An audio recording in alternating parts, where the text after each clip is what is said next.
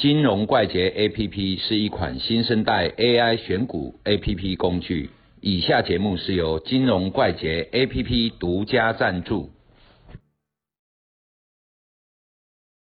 来，大家好，嗨，阿罗米，是最近，哦，八月初到八月十号之前，上市公司发布半年报嘛？对，那获利增加，EPS 哇，都比去年涨了一百多趴、两百多趴的都有，对，哦，这样子。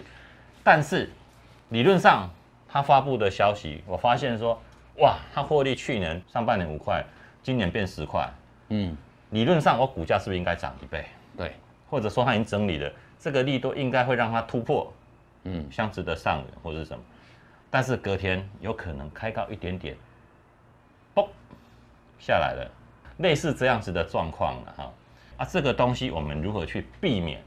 当新闻发布利多的时候，我们被散户被坑杀了。新闻发布利多了嗯哈。你的问题是，新闻发布利多啊，这个行情会不会延续嘛？对啊，对不对？理论上应该是要上去嘛。对。然后这种东西就是说哈，我们去看一个新闻哈，嗯就是要有一个想法，这个新闻是很突兀的，嗯。哦，莫名其妙发布的，嗯。啊，譬如说，哎，某一间大集团哈，嗯，要入主某一间，啊，这个东西就很长远，突发事件就容易延续。没有人知道嘛，嗯。啊，突然间冒出来，啊，市场就会有焦点嘛。嗯。然后，如果今天是公布像半年报，嗯，哈、这一些东西大，家都预期到的。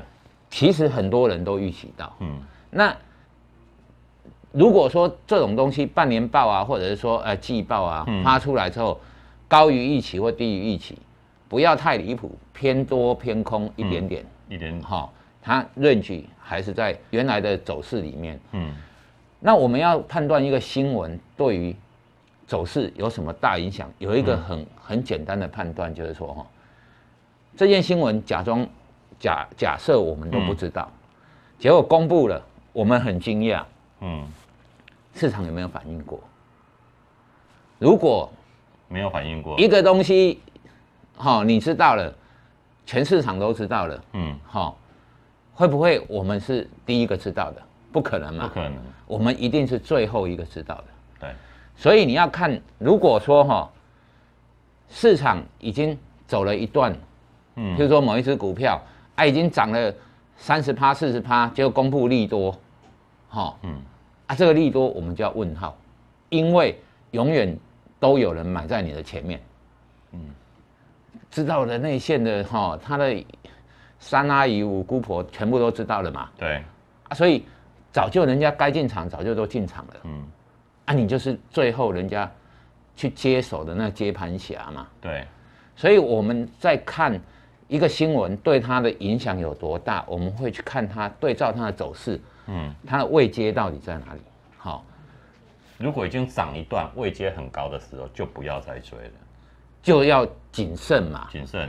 不是说能不能追，它的新闻到底有多大，我们不知道。嗯那如果说一般以财报性的东西哈，大概第二天就反应结束了啦。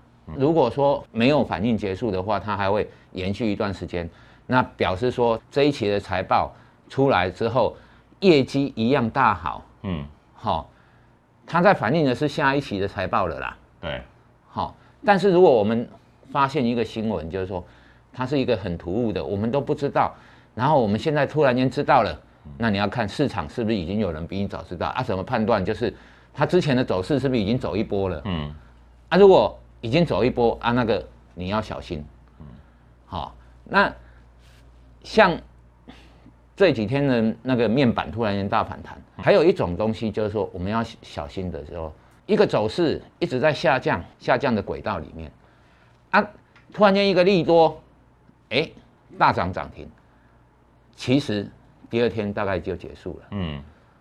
啊，如果说它还会持续的走，我们只能把它视为反弹。这就是为什么哈、技术分析会走在基本分析的前面，因为虽然你公布的很好，公布的你赚很多钱，那市场认不认同，走势已经告诉你的。啊，你的现在公布的消息很可能就是一个月前的高点，那时候人家在做的，对，你你懂我意思吗？知道，所以这东西就是说哦，我们要去思考，第一个走势技术面，嗯。你一定要优先，嗯，因为当它是空头走势的时候，所有利多空头也会有利多嘛，嗯，会啊，空头的利多就是叫反弹，嗯。